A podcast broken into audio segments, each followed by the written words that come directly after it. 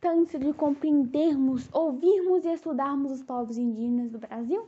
Trabalho realizado na disciplina de História sob orientação da professora Pamela Góes.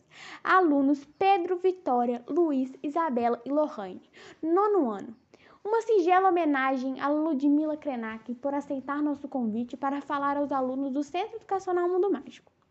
Primeiramente, precisamos aceitar que algo não é inferior por ser diferente e que ser melhor ou pior, bom ou ruim é uma questão de perspectiva baseada em preconceitos.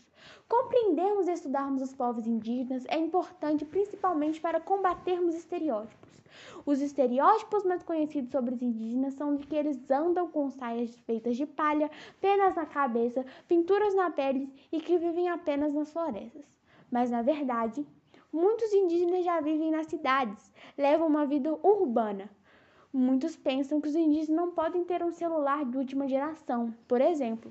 E muitos também pensam que eles são atrasados por, na forma estereotipada, não possuírem tecnologias, embora possuam suas próprias tecnologias atualmente sofisticadas.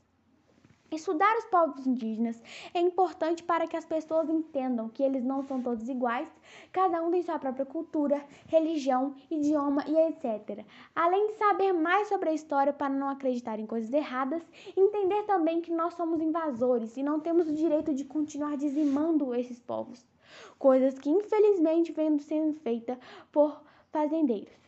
Compreender os indígenas é uma coisa que a sociedade não faz porque só escutamos falar que eles são agressivos, que são preguiçosos, entre outras coisas negativas.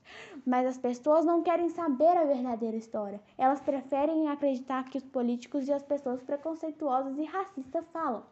Por esse motivo, estudar o que realmente aconteceu com eles é muito importante, porque eles são vítimas. Tudo começa com a chegada dos portugueses nas terras brasileiras.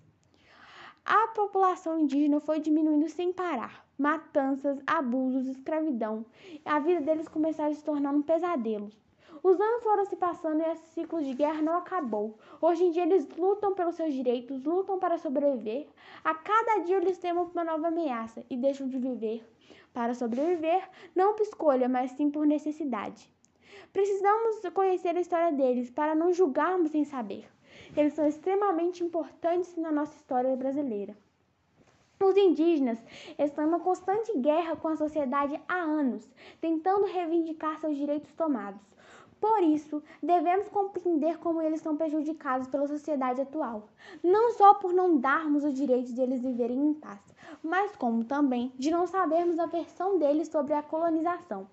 Por isso, precisamos conhecer mais sobre a história do nosso país e não sermos hipócritas ao contar como ocorreu a exploração dos indígenas.